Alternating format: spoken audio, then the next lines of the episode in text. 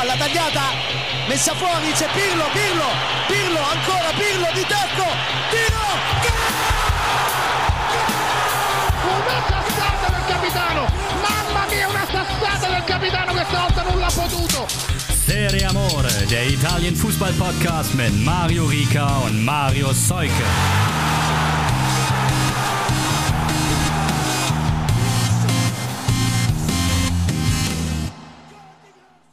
Wir sind Grand Slam, Australian Open. Ciao ragazzi, Yannick Sinner, einer von uns. Hier ist der Tennis. Nein, okay. Aber äh, trotzdem natürlich liebe Grüße nach Südtirol. Ähm, falls jemand in den letzten Tagen auch ein bisschen Tennis verfolgt hat. Äh, es gibt einen, wie nennt man das? Grand Slam Champion aus Italien, der aber anscheinend besser Deutsch spricht als Italienisch, habe ich mir sagen lassen. Aber das wurde mir auch nur zugerufen. Also ist er wirklich einer von uns. In dem Sinne, ähm, ciao a tutti bei Serie Amore. Wir sprechen natürlich über Calcio und nicht über Tennis, wobei mich da die letzten Wochen das ein oder andere Ergebnis abgeholt hat. Habe ich auch äh, liebe Grüße an Mauri an dieser Stelle. Der weiß es, mit wem ich äh, sympathisiere und wen ich nicht ganz so cool finde. Vielleicht wird es äh, euch auch nicht überraschen, dass ich dass ich ein wenig schmunzeln musste, als äh, Alexander Zverev im Halbfinale nach zwei Satzführungen schon nochmal rausgeschieden ist. Ah, da, da sind wir dann ja auch direkt bei Jerome Boateng, oder? Oder ist das sein Bruder gewesen? Ja, ja wer diesen, äh, diesen Meta-Vergleich versteht, der ist auch einer von uns, würde ich sagen. Mhm. Jo, perfekt. Jetzt habe ich mir einen Einstieg gebaut, der mich selber wieder komplett aus dem Konzept gebracht hat. Ich sage erstmal Moin nach Hamburg. Marius, grüß dich. Servus. Servus. Gott. Und äh, hallo an euch da draußen. Schön, dass ihr mit dabei seid. Beste Community der Welt. Und das ist selten, dass das am Anfang ein Podcast-Host sagt, dass seine Community die beste ist, ne? Das ist so ein bisschen wie bei äh, Konzerten wenn ähm, eine Band auf Tour ist und, und jedes, also jede Show, jede Halle ist die beste der Tour. Mhm. Aber ja. wir meinen es natürlich immer ernst. Wir meinen es immer ernst. Jede Woche ja. aufs Neue. Definitiv. Ja. Und am allerliebsten sind es natürlich die, die noch die Moneten rüberwachsen lassen. Spaß. Aber wenn ihr uns unterstützen möchtet, dann könnt ihr das äh, auf den üblichen Wegen tun. Patreon oder PayPal. Äh, und ihr unterstützt uns ehrlicherweise sogar immer am meisten, wenn ihr Fragen stellt oder uns interessante Themen schickt. So auch diese Woche geschehen.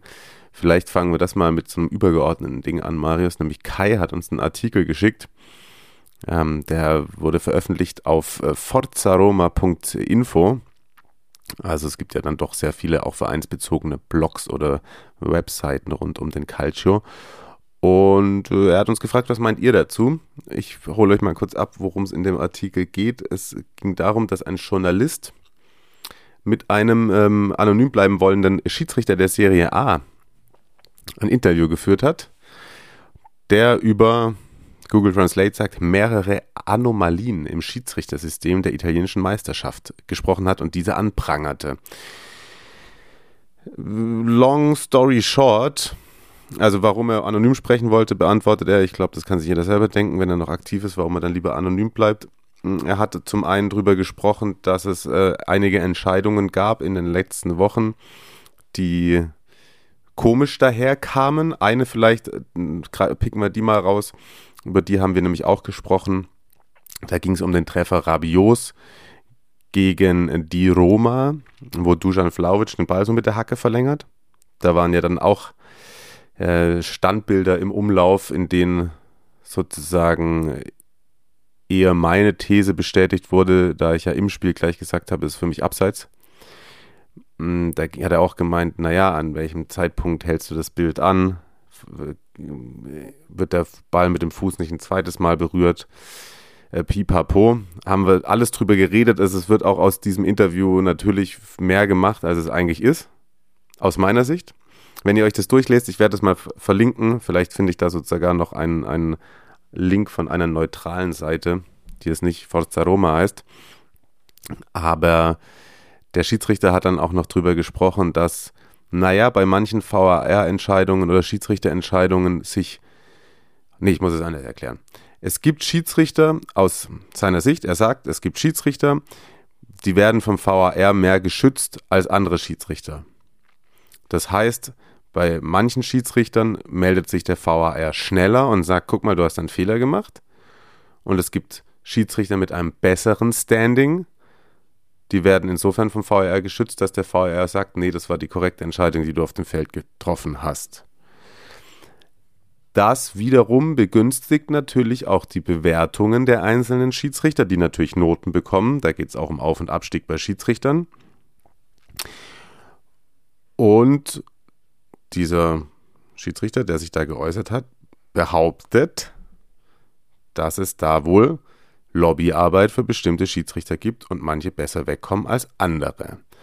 Wenn ich euch das jetzt so erzähle und wenn ihr die Ausle Aussagen liest und selber nie aktiv als Schiedsrichter in irgendeinem, also das gibt, äh, ich weiß jetzt nicht in Italien, sondern in Deutschland Schiedsrichter, dann, dann denkt ihr, boah, das ist ja ein Skandal.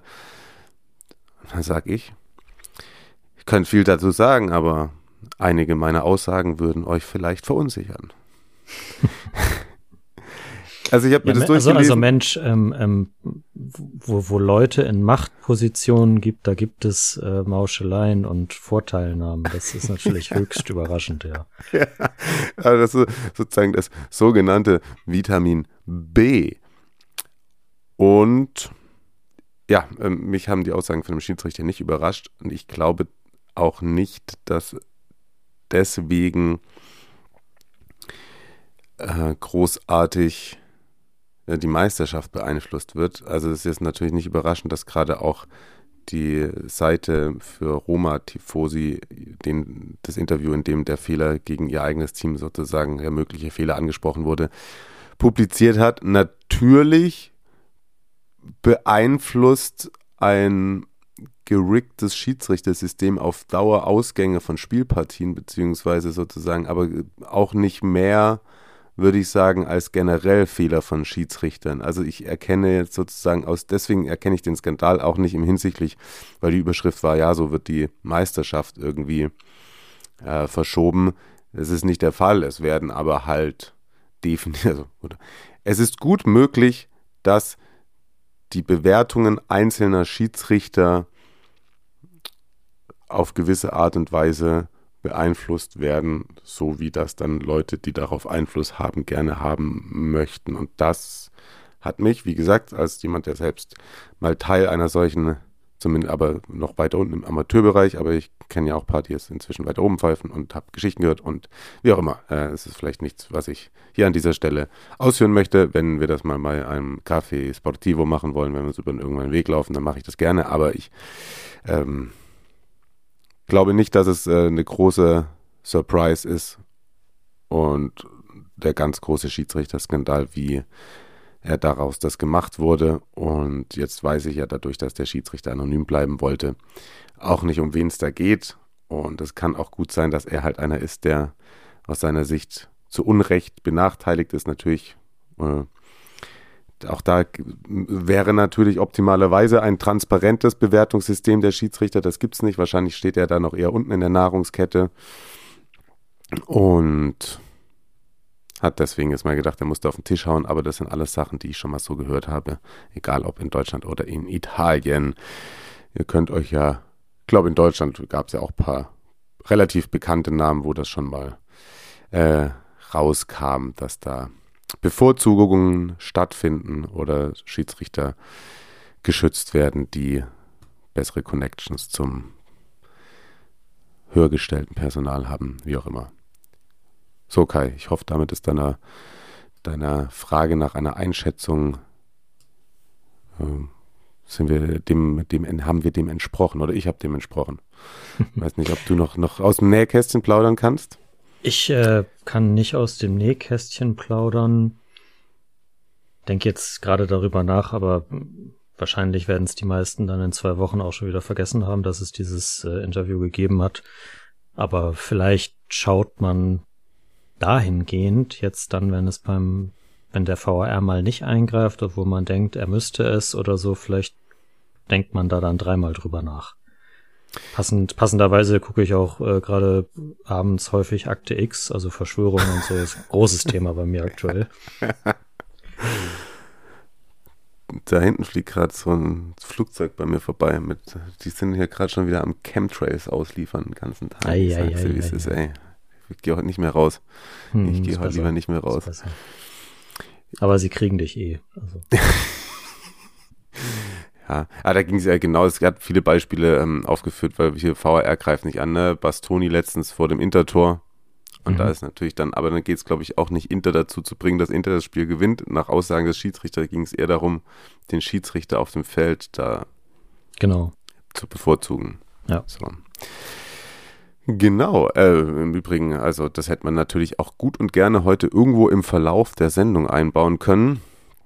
Denn es gab ja auch die ein oder andere Schiedsrichterentscheidung, über die man zumindest diskutieren kann. Wir zwei können auch mal darüber diskutieren, was Basti gefragt hat, nämlich nicht gefragt, ob es mal gegebenenfalls eine Folge mit Fokus auf die Serie B geben wird.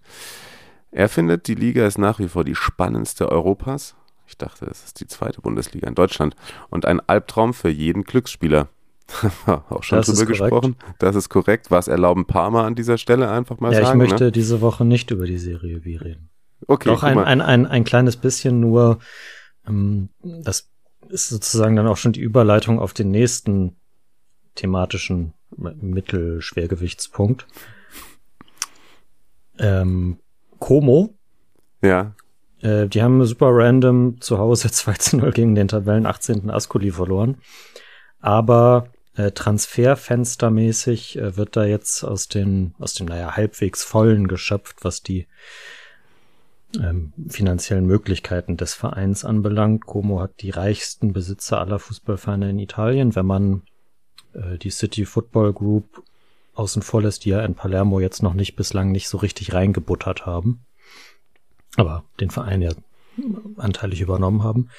Und äh, pa äh, Como, Tabellenvierter, also die Mhm. haben Bock aufzusteigen auf jeden Fall, haben äh, von St. Louis mit Lutz Pfannenstiel, der ist der der ist da Manager, haben sie äh, Nicolas Gioacchini, ein Stürmer, US-Nationalspieler, äh, zwei Millionen Euro Ablöse ist für, für die Serie B auf jeden Fall eine Ansage. Äh, Samuel Ballet vom FC Winterthur aus der Super League und Jean-Pierre Nsam oder Nsame, hm, ich weiß nicht, Hm. Äh, von den vom BSC Young Boys. Der war, glaube ich, Oh. irgendwie dreimal Torschützenkönig in der Schweiz oder so, bis er dann einen halbwegs Totalschaden im Knie hatte. Aber die haben sie jetzt unter Vertrag genommen. Dazu noch ein Talent von Austria Wien, den Matthias, den, den Braunöder Matthias. Hm. Und äh, Eduardo Goldaniga von Cagliari. Oh. Der wird dem ein oder anderen Serie A-Fan sicherlich geläufig sein. Also da verstärkt man sich mit Erfahrung und Talent, um ja, Platz zwei hinter Parma zu belegen. Okay, okay. So viel zum, zum, äh, zur Serie B diese Woche. Aber ja, Basti hat vollkommen recht. Das werden wir schon mal einstreuen noch. Aber gerade eher vielleicht Richtung, Richtung Saisonende. Und dann gibt's ja noch geile Playoffs da und so, ne? Yes. Also da werden wir schon mal noch mal was machen. Ja. Und, Also ähm, vielleicht auch, wäre das ja vielleicht mal was so, wenn Länderspielpause ist oder ich weiß nicht. Zum Beispiel, zum Beispiel. Und äh, also jetzt ein Spieler von eBay gehört. Und wie hieß er? Braunöder? Mhm. Wundert mich auch, dass er nicht, in, äh, dass er Fußballer geworden ist in, der, in Österreich und nicht in die Politik gegangen ist. Ei, ei, ei, ei. Okay, so. Dann ähm, mach doch weiter mit deinem nächsten, wie hast du es gesagt? Mittelschwergewichtspunkt. Da müsste ich eigentlich als guter Kommentator sofort ein Teasing auf irgendeinen Boxkampf haben. Das mir gerade habe habe ich gerade nicht zur Hand leider. Aber weißt wegen Äh, Mittelschwergewicht. weiß nicht, äh, äh, WWE Royal Rumble von, von Sonntag gibt's jetzt noch äh, live im. Pay-Per-View oder so. Oh, ähm, ich, sag, ich komme in Teufelskiste, wenn ich, hier, mich, wenn ich mich weiter jetzt hier darüber auslasse. Das du mal ganz schnell. In Teufelsküche heißt übrigens nicht in Vorbereitung oder was? nicht in, nee, nee, nicht schon, nicht in, ähm, Teufelskiste ist nicht die richtige Form, es ist Teufelsküche. Nee, aber ähm, ich habe äh, ganz, ganz toll, nee, nein, lassen wir das. Wir, es Alles gab klar, genug egal, äh, Events, auf die ich quer verweisen musste im Laufe meines beruflichen Sonntags, aber das hat vielleicht auch der eine oder andere, die andere gehört. Ähm, ja, solange es die Chefs nicht gehört haben, alles gut. So, dann äh, so. Transfer-Update. Transfer-Update. Äh, Es wird euch wenig überraschen, wenn ich sage, dass Hellas Verona einmal wieder der aktivste Verein der Woche gewesen ist. Aber äh, neben den obligatorischen Abgängen von Koray Günther zu Fatih Karagümrük und äh, Milan Djuric zur AC Monza für zwei Millionen Euro gab es tatsächlich bei Hellas auch drei Zugänge. Huch. Also es geschehen noch Zeiten und Wunder. Der Verein will nicht mit einer einzigen Elf plus Primavera äh, aus der Serie A absteigen, sondern äh, stemmt sich vielleicht doch noch ein bisschen dagegen. Und zwar mit äh, Ruben Vinagre, ein Linksverteidiger von äh, Sporting Lissabon, ausgeliehen. Ich kenne ihn nicht. Portugiese oder Franzose? Portugiese. Vinagre. Ja. Vinagre. Der hat auch, der hat auch schon in seiner Karriere für Monaco, Wolverhampton, Olympiakos Piraeus, Famalicão, Hull City, Everton gespielt und der ist 24. Vinagre Hellas. Es klingt tatsächlich ein bisschen wie ein, wie ein Dressing. Ja, ja klar. Sorry. Hm. Und äh, verpflichtet, fest verpflichtet, also der ist ausgeliehen, fest verpflichtet, haben sie Dani Silva von äh, Vitoria Guimaraes, ein Zentralmittelfeldspieler, auch 23. Das hast du schön gesagt. Mhm. Da kann ich mir vorstellen, dass äh, vielleicht Miguel Veloso da seine Kontakte hat irgendwie spielen lassen oder so. Warum Aber macht ich, ich weiß es nicht, könnte, könnte aber sein. Der ja gut äh, vernetzt ist in Verona auf jeden Fall. was macht, Und den, hm? was macht Macht Miguel, Miguel Viloso gerade? Keine Ahnung. Der spielt bei Pisa. Echt? Der spielt Der- bei Pisa. Äh, Ab Serie B Schwerpunkt, bitteschön. So. Ey, wusstest du, dass der Schwiegersohn von Enrico Preziosi ist? Ja. Sorry, ich bin gerade kurz in, in, äh, abgebogen. der ist tatsächlich. Der ist tatsächlich zu Pisa gewechselt im Sommer. Na gut, Haben wir Entschuldigung. da noch Bock. Wie alt ist der? 38? Mm, die 37. Ja. Wird jetzt 38 im Mai. Da wird sicherlich noch mal der ein oder andere direkte Freistoß reingehauen in den Knick. 56 Länderspiele, drei Tore, Geburtsort Coimbra. Mhm. Ist einfach, und trägt weiterhin auch bei Pisa wieder die 44. Und Natürlich. sieht schlecht aus mit grauen Haaren, muss man Ja, sagen. ja, Mm, klar. Nein, nein. Mhm. Äh, Reda Belajan oder Belajane, ein äh, 19-jähriger Franzose, ist für 500.000 von OGC Nizza gekommen. Also Hellas mit äh, drei Zugängen und ich tippe einfach mal, dass das bis zum 1. Februar, ich glaube 21 Uhr in Italien nicht die letzten Namen gewesen sind, die äh, Hellas verlassen oder äh, gejoint haben. Mhm.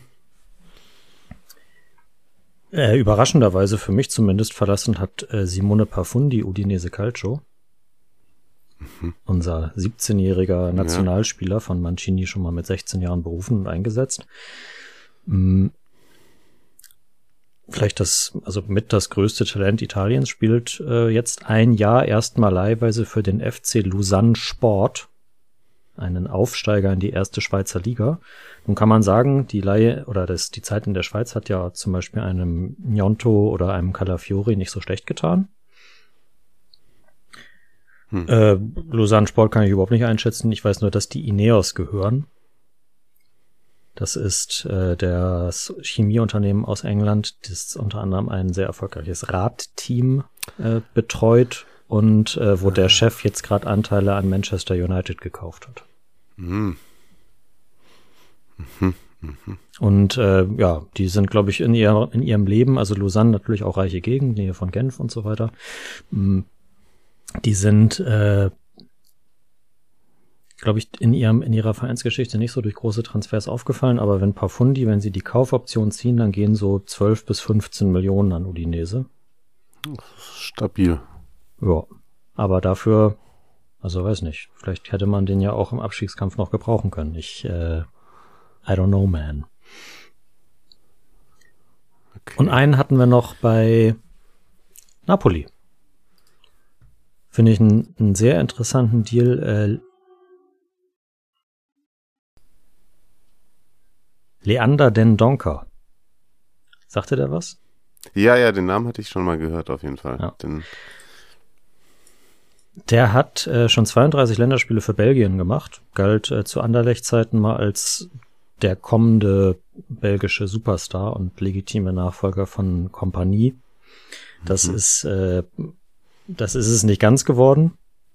Spoiler Alert. Äh, ist 2019 äh, auf die Insel gegangen zu äh, Wolverhampton und äh, dort bis jetzt geblieben. Ich glaube, bei den Wolves hat er Stamm gespielt, bei Aston Villa zuletzt auf jeden Fall nicht mehr und deswegen haben die ihn jetzt an Napoli verliehen. Und wenn äh, Aston Villa seine nicht gebrauchten Bankspieler an den italienischen Meister abgibt, dann weißt du, dann weißt du Bescheid auf jeden Fall. Ja, das ist echt ein bisschen bitter. Ja. Wie alt ist der gut Kollege? Ist der, gut ist, gut ist der, glaube ich, trotzdem. Also der ist 28 und hat auch äh, in, jetzt unter Tedesco auf jeden Fall auch noch teilweise gespielt für Belgien. Gott, stimmt. Für einen erfahrenen Typen so. Aber es ist so, es klingt trotzdem ein bisschen random und man hat so, ich, oder ich habe das Gefühl, dass De Laurentiis, nachdem er im, äh, im Sommer ja so kritisiert worden ist, zu Recht, äh, dafür, dass er nichts gemacht hat auf dem Transfermarkt, jetzt irgendwie so die, also alles nimmt, was er bekommen kann, in Anführungszeichen, und was so einigermaßen Rang und Namen hat. Ja, schwierig. Also, ich glaube, und das werden wir vielleicht nachher noch kurz erwähnen, wir müssen für zumindest diese verbleibende Serie A äh, Schrägstrich Champions League Saison Abschied davon nehmen, das große, schön anzusehende Offensivspektakel aus Kampagnen präsentiert zu bekommen. Das sieht ganz danach aus, ja. ja. Oh, Hast du noch was? Sonst starte ich rein in den 22. Spiel. Oh, warte, warte, Hellas Verona hat noch zwei geholt. Sorry, die habe ich ja fast übersehen. Elias Tafsan, nee, vorher schon. Andere, okay. andere Seite. Und Tijani Noslin von Neck, Nimwegen und Fortuna Sittard für zusammen dreieinhalb Millionen. Was? Ja. Hey, schau mal, da du verkaufst deinen besten das, Spieler. Da, warte mal, du verkaufst. Da hat das Scouting besten, zugeschlagen. Ach, du verkaufst deinen besten Spieler für zwei Millionen und holst für 3,2 zwei Namen, die ich noch nie gehört habe. Ja. Korrekt. Zwei Außenstürmer.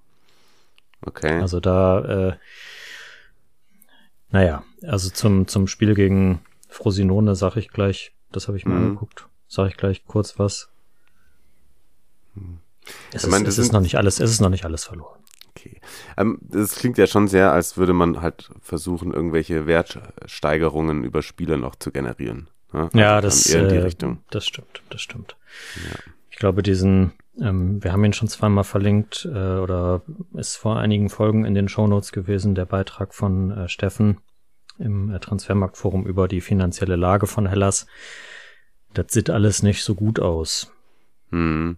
Deswegen wurde sich auch, kommen wir, ich wollte eigentlich den Spieltag chronologisch machen, aber deswegen wurde sich auch von Benjamin ein kleiner Hellas-Schwerpunkt ähm, sich gewünscht, beziehungsweise er hat gesagt, er würde sich anbieten. Ähm, hat er natürlich recht solange, das muss man sagen, solange es sie noch gibt. Ja. ja. Da muss ja gewaltig was im Busch sein. Steffens Meinung bzw. Background-Infos würden mich da sehr interessieren. Ich kann schon mal sagen, dass auf jeden Fall Marius sich ähm, im Laufe der nächsten Wochen auch noch vermehrt mit Hellas auseinandersetzen wird, gerade rund um die Transferperiode. Also wir werden auf jeden Fall das gestemmt bekommen, in welcher Form auch immer, euch zu Hellas noch etwas genauer abzuholen. Aber dann lass uns auch genau an dieser Stelle aus dem Transferblock kommend jetzt kurz das zusammenfassen, was sie sportlich am Wochenende gerissen haben. Und zwar ein Heimpunkt, ein Heimpünktchen gegen Frosinone. 1 zu 0 ist man in Führung gegangen durch Tomasz Juschlo in der Nachspielzeit von Durchgang 1. Und wer, wenn nicht Kajo Schorsch, äh, soll für Frosinone einen Ausgleich machen. Wobei, es stimmt überhaupt nicht. Die haben ja tatsächlich ein paar mehr, die treffen, aber auf jeden Fall. Er war derjenige, der in der 58. Minute den 1 zu 1 Endstand besorgt hat. Das die Fakten zum Spiel. Jetzt die taktische Analyse von Marius Seuke. Äh, taktische Analyse kann ich nicht, aber ich fand dafür, dass ich erwartet habe, dass da eigentlich kein Team auf dem Platz stehen kann, mhm. fand ich das von der von der kämpferischen Leistung äh, bis auf das Gegentor größtenteils äh, auch was die defensive Ordnung anbelangt und ähm, den Willen zumindest auch äh, vor allem in der Schlussphase per Konter oder so noch den, den Siegtreffer zu erzielen, war das eigentlich alles ganz ordentlich.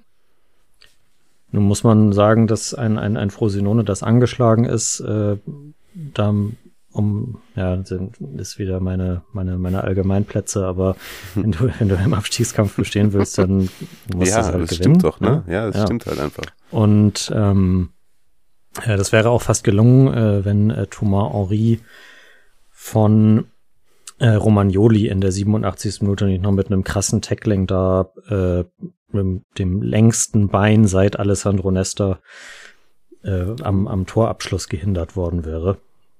Also das, wenn das in den, in den Highlights vorkommt oder sonst zieht euch das in der 87. Minute war es, glaube ich, äh, im Real Life noch mal rein. Das ist echt, äh, das ist gute Defensivarbeit. So. Ansonsten fand ich aber, dass ja, Frosinone war natürlich auch nicht super stark, aber sie waren auch nicht schlecht und deswegen ähm, würde mich das als Hellas-Fan nicht komplett pessimistisch stimmen dahingehend, dass man irgendwie seine fünf besten Spieler diesen Winter abgegeben hat. Okay. Aber ja, Es, es, es hilft natürlich auch nicht, wenn, wenn, wenn dann halt diese Spiele, wo du eine gute Leistung zeigst, wenn du die 1-1 spielst und dann spielst du halt wieder zweimal schlecht in Folge und kriegst du irgendwie zweimal 0-3 oder so, bewegst du dich natürlich nicht von der Stelle, ist ja ganz klar. Ich glaube aber, dass äh, also die Mannschaft lebt und dass Baroni auch grundsätzlich einen Plan hat, wie er die Mannschaft vorm Abstieg bewahren kann. Und ich das deswegen auch richtig finde, dass er bislang nicht zur Debatte gestanden hat. Vielleicht kann man sich auch seine Abfindung einfach nicht leisten. Aber ja, ist noch nicht alles verloren. So. ja. Als nächstes geht's am Sonntagmittag für das Team aus Verona dann zur SSC nach Napoli. Auch immer ein Duell, in dem es hitzig äh, zur Sache geht. Frosinone, glaube ich, bei denen war das Ding einfach nicht zu verlieren, um nicht Hellas da großartig überleben zu lassen. Ja. Die war der Punkt ähm, vollkommen in Ordnung, nachdem man ja zuvor 3-1 gegen Cagliari das wichtige Spiel gewonnen hatte. Als nächstes ähm, empfängt Frosinone zu Hause die AC Milan. Was? Dazu, dazu muss natürlich noch gesagt werden, dass Hellas auch noch einen Elfmeter verschossen hat. Das habe ich gerade ganz vergessen. Und genau, der ja, ja, aber der über, verscho Hertaner. über verschossene Elfmeter werden wir noch genug reden. Ah, hast du recht. So viel recht. schon mal. So viel Ja. schon mal dazu. Lass uns äh, ganz kurz ergebnistechnisch abhaken, weil gerade das andere Team da aus dem Tabellenkeller auch schon mal, oder eines der anderen Teams aus dem Tabellenkeller auch schon mal gefallen ist. Äh, Cagliari Calcio verliert zu Hause. Das war dann der Auftakt in diesen 22. Spieltag mit 1 zu 2.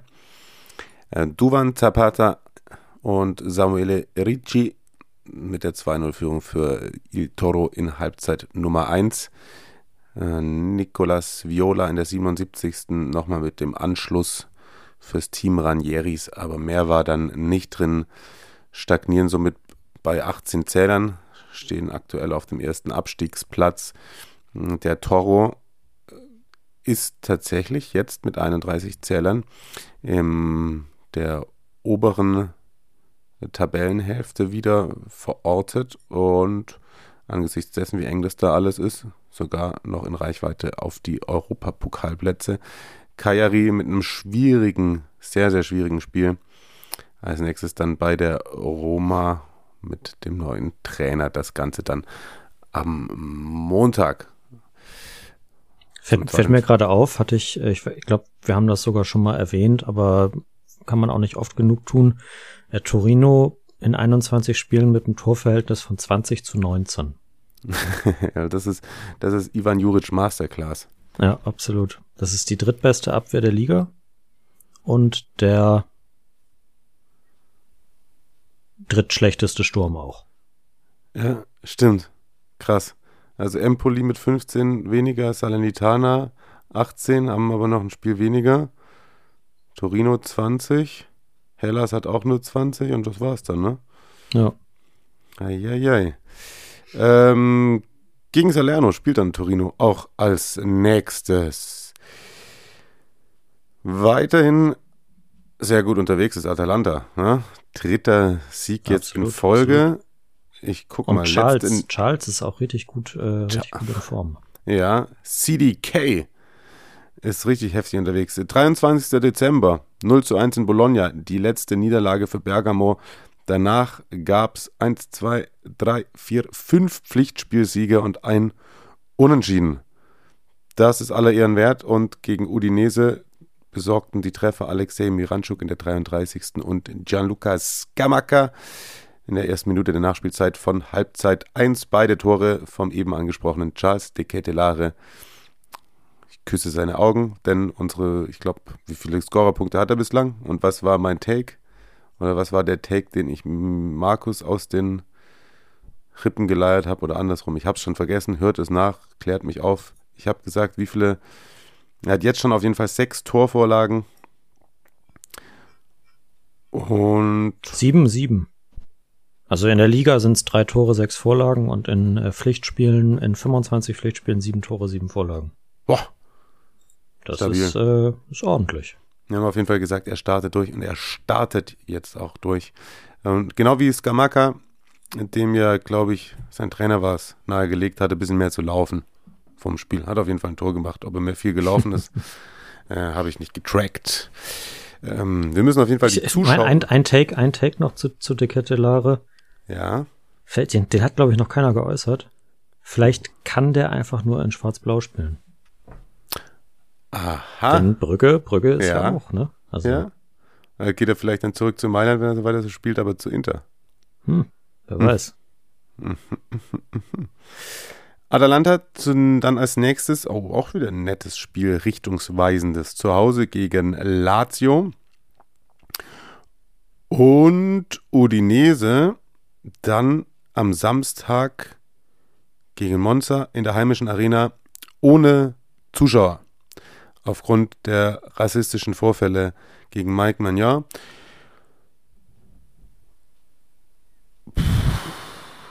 Ich sage mal so,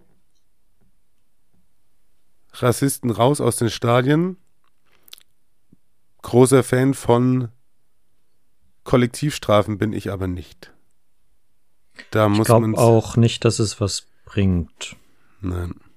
Also es trifft ja die Leute nicht. Ja. So, ich weiß nicht, ob es den Verein jetzt entsprechend trifft, dass der da besser aufpasst, aber nee, äh, hat ja bisher auch nicht funktioniert. Also sehe Ja. ich nicht. Ja, sehe ich auch nicht. Dann gab es ein lustiges Spielchen, muss ich ehrlicherweise sagen. Das hat mich schon amüsiert teilweise, was es da alles zu sehen gab zwischen Juve und Empoli. Denn es endet mit 1 zu 1 und das habe ich so nicht kommen sehen. Deswegen hat es mich vielleicht ein bisschen äh, amüsiert. Es gab Sachen, die ich hab, ko- kommen gesehen habe. Die rote Aber Karte. wir, weißt du, wir haben letzte Woche, wir haben letzte Woche noch gesagt, jetzt gewinnen die irgendwie immer 3-0 und gegen Empoli kann es ja so weitergehen.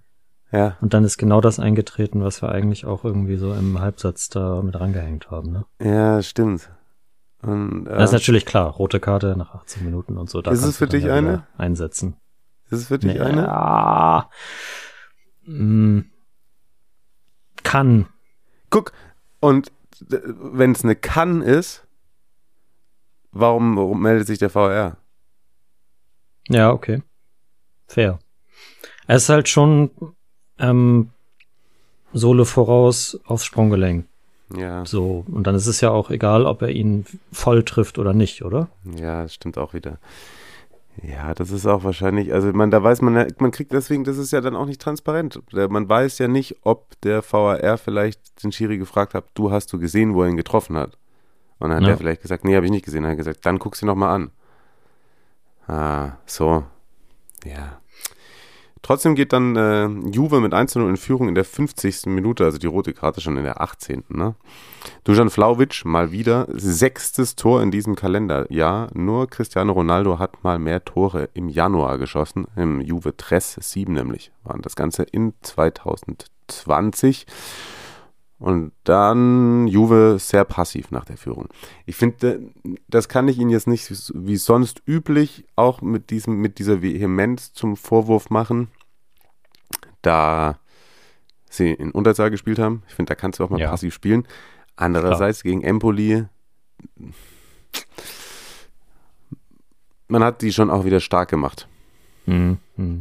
Und Tommaso Dann weiß man, weiß man, dass Mannschaften von Davide Nicola, dass die da halt nicht aufstecken. Ne? Das hat man ja. in Salerno auf jeden Fall gelernt. Absolut, ey. Also, und dann Tommaso Baldanzi äh, mit einem schönen Schuss in der 70. Ja. Zum 1 zu 1 Endstand, also nach dem 3 zu 0 Erfolg über Monza. Äh, vier Punkte aus den ersten zwei Spielen und der Davide Nicola. Äh, und als nächstes Heimspiel gegen Genua. Mal gucken. Und dann ist man, also es ist ja auch tatsächlich wie in der, in der deutschen Bundesliga da unten im Tabellenkeller, ist ja alles sehr eng beieinander. Juventus als nächstes Sonntag 20.45 Uhr bei Inter zum Spitzenspiel in San Siro. An diesem Wochenende gab es in San Siro vier Treffer zu bestaunen und zwei verschossene Elfmeter, denn äh, Milan trennt sich 2 zu 2 unentschieden von Bologna. Die Gäste, äh, die Rosso Blu, gingen durch einen Treffer Josua Zirkzis in Führung. Da habe ich mir aufgeschrieben, da haben wir beide munter äh, Sachen reingeschrieben ins Dokument. Ne? Jetzt muss ich mal gucken, was von mir war. Hier, Rückwärtsbewegung Milan, Mamma Mia, das war von mir. Mhm. dann beim 1-0 eigentlich erst macht Bologna dann auch mega schlecht.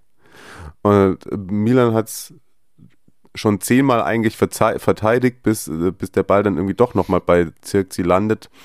Und gab ja der insgesamt schon auch im, in der Entstehung der Chance keine gute Figur gemacht hat, bekommt den dann auch nochmal irgendwie, glaube ich, durch die Beine und Menor kriegt den da irgendwie durch sich durch aufs kurze Eck. Komisch.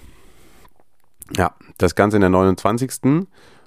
Und dann gibt es einen Elfmeter für die Rossoneri. Und da würde mich jetzt interessieren, ob du sagst, dass das ein Elfmeter ist oder nicht.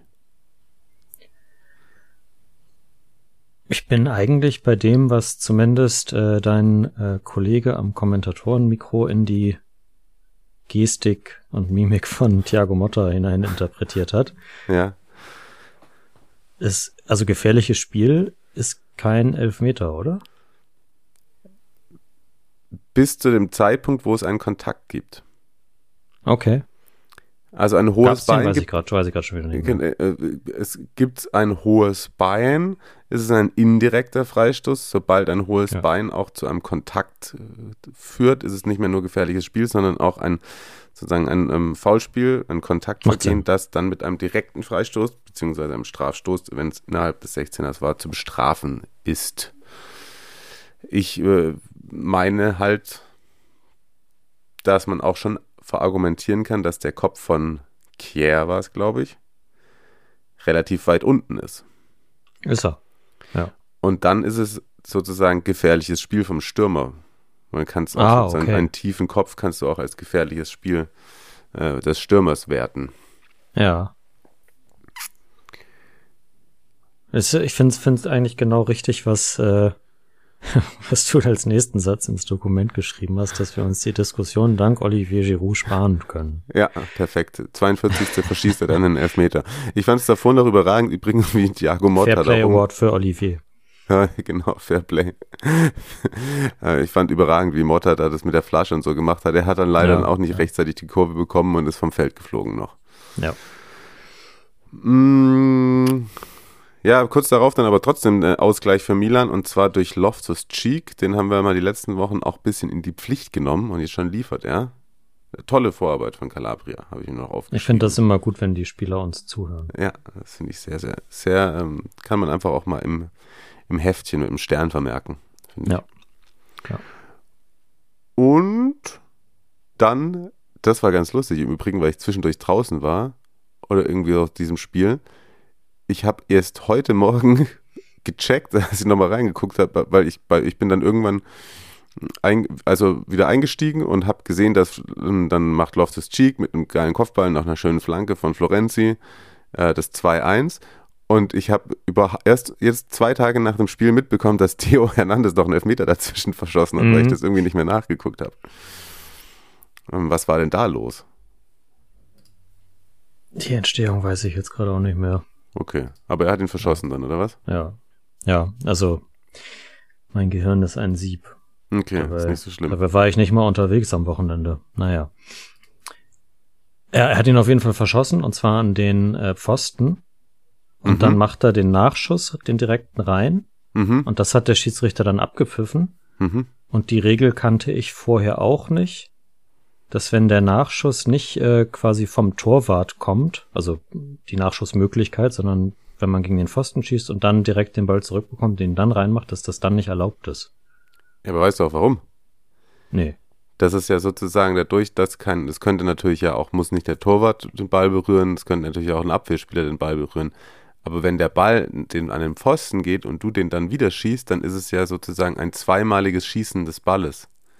Ja, okay. Das wäre wie wenn du, wenn du selber hinläufst und dir den Elfmeter dann zwei Meter nach vorne spielst oder mit Ja. dem Ball sozusagen auf den Torwart zuläufst und schießt sozusagen, sobald du den Ja, okay. es gab okay. doch auch schon mal so, so Elfmeter, wo ein Spieler sozusagen ausrutscht und mit dem Standbein den Ball berührt und dann schießt, dann ist es auch ein zweimaliges Spielen des Balles. Ja. Ja. Ist mit indirekten Freistoß am Ort des Vergehens zu bestrafen. Das ist dann wahrscheinlich auch so passiert. Ja, sehr gut.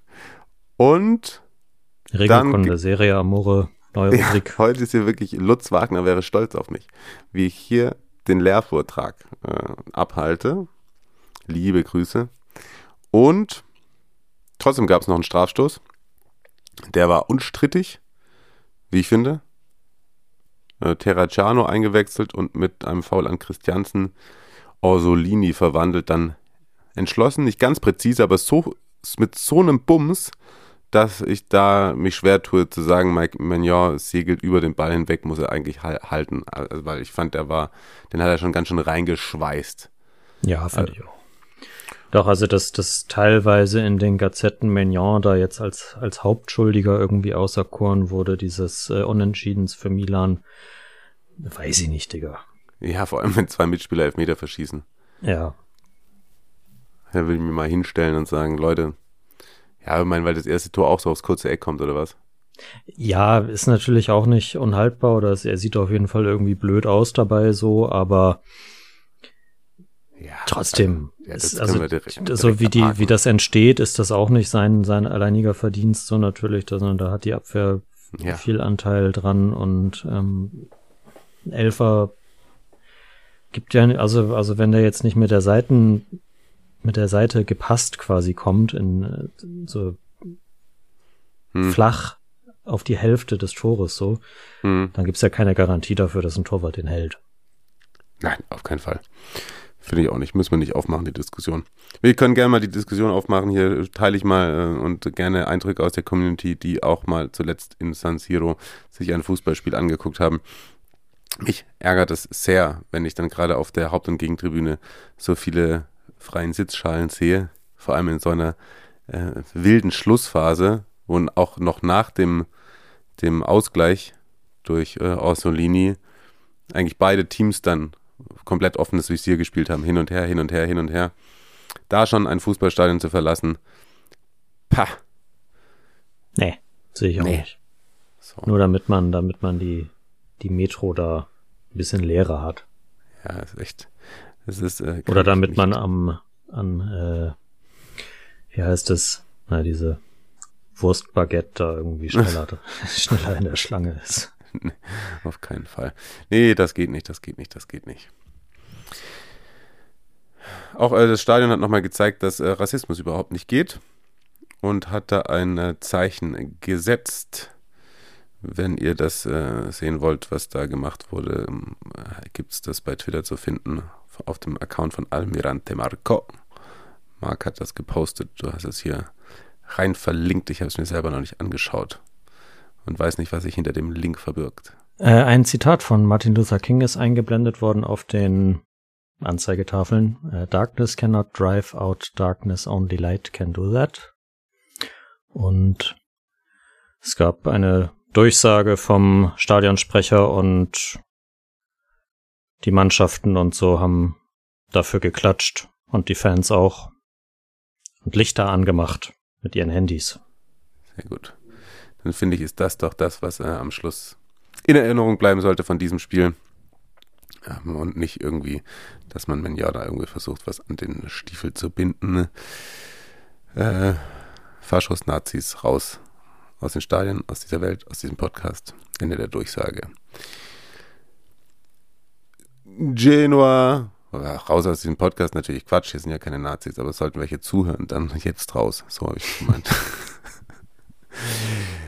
mm, Genua gegen Lecce, 2 zu 1. Lecce verliert trotz Führung. Auch hier hatten wir einen verschossenen Elfmeter. Die Torschützen Nikola Kristovic, der auch derjenige war, der einen Strafschuss verschossen hat, im Übrigen. 31. Und dann Matteo Retegui. Du hast den Namen hier falsch reingeschrieben.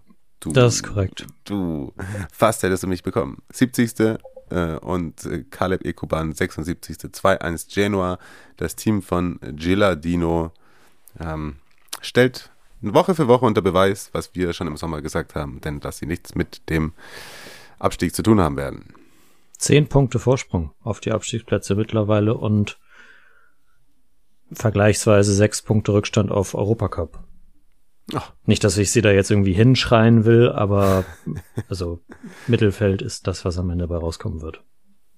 Und mit 28 Punkten bist du, brauchst du noch im Schnitt der letzten Jahre drei.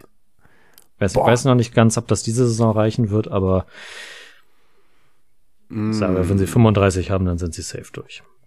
Conference League Qualifikationsrunde Genoa gegen Werder.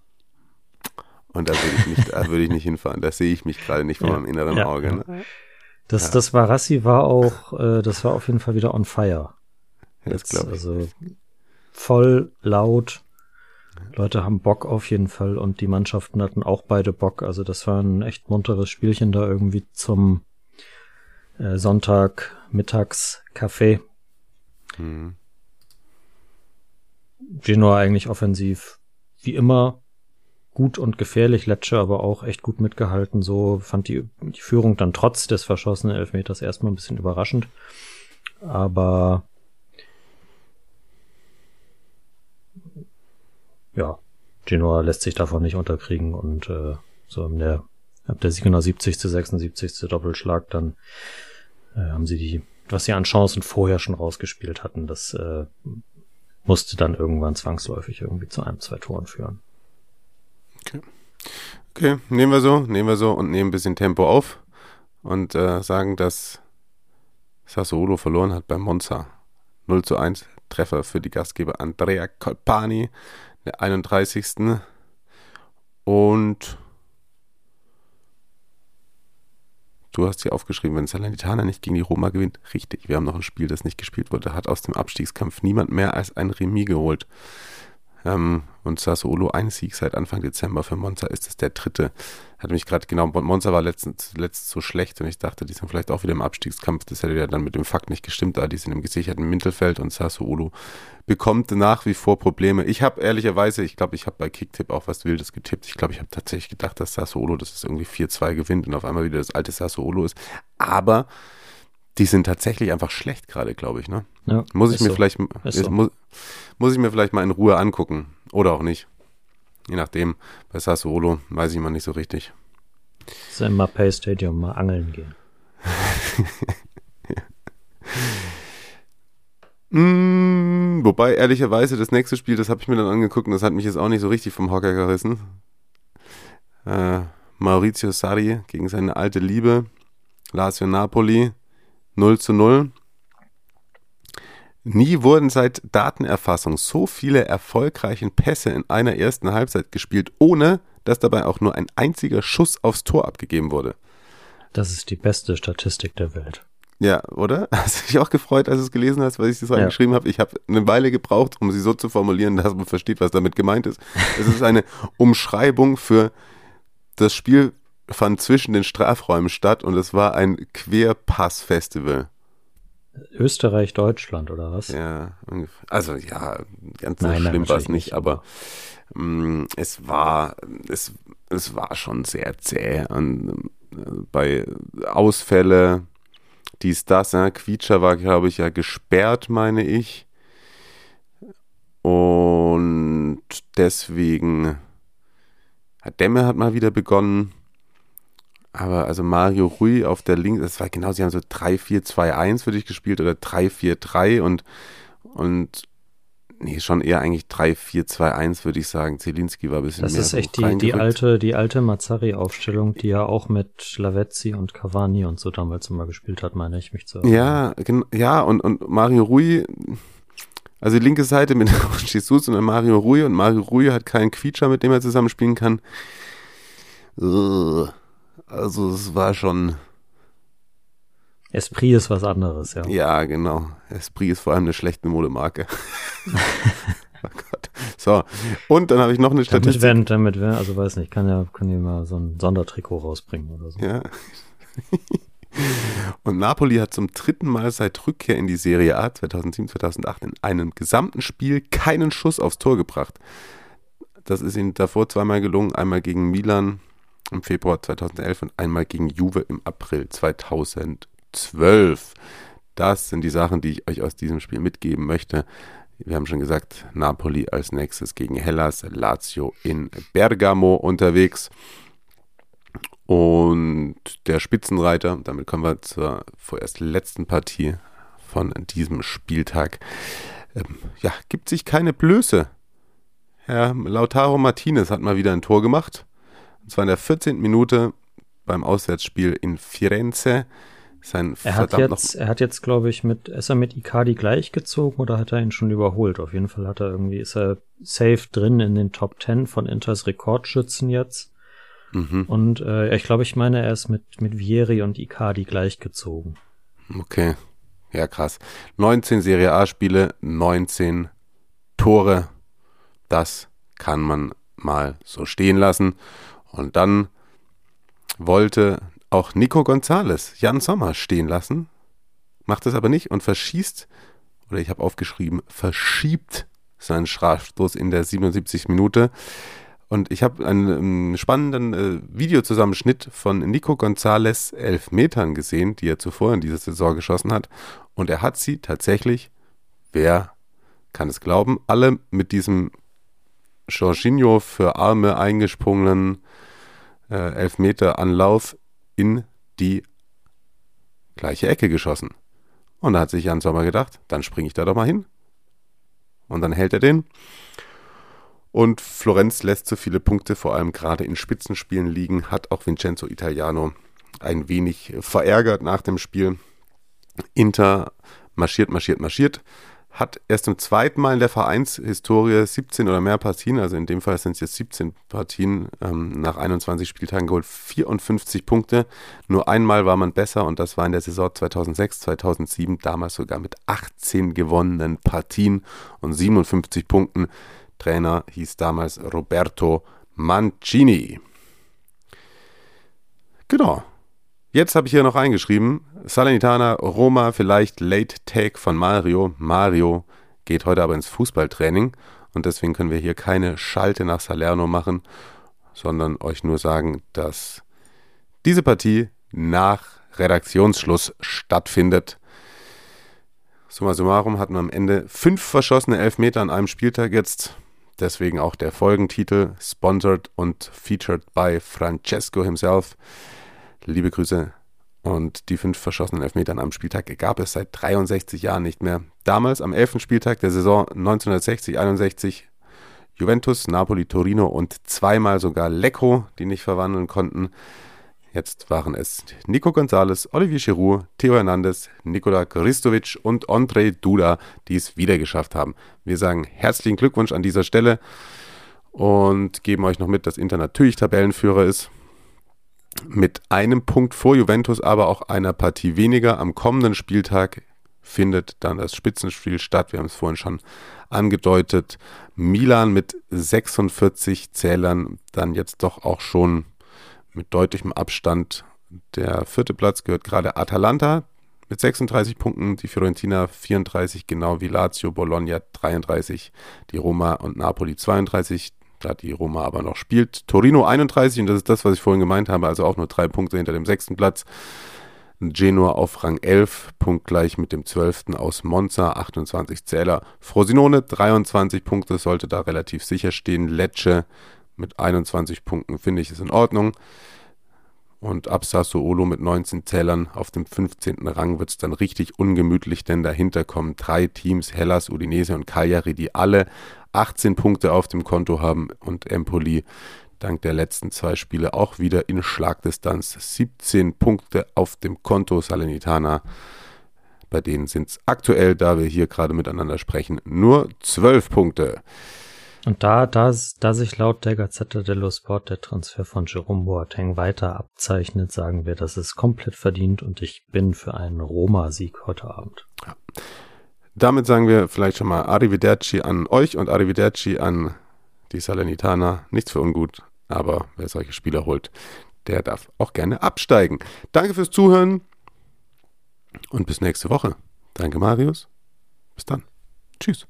Danke dir, danke euch und äh, spezielle Grüße gehen noch raus an den Altona 93 Podcast, bei, bei dem mein äh, Kumpel Johnny mitmacht und der mir erzählt hat, dass einer seiner mit seiner Co-Hosts dort, die auch immer fleißig die die Spiele für den Verein streamen bei YouTube, äh, ein Serie Amore Hörer ist. Oh, liebe Grüße.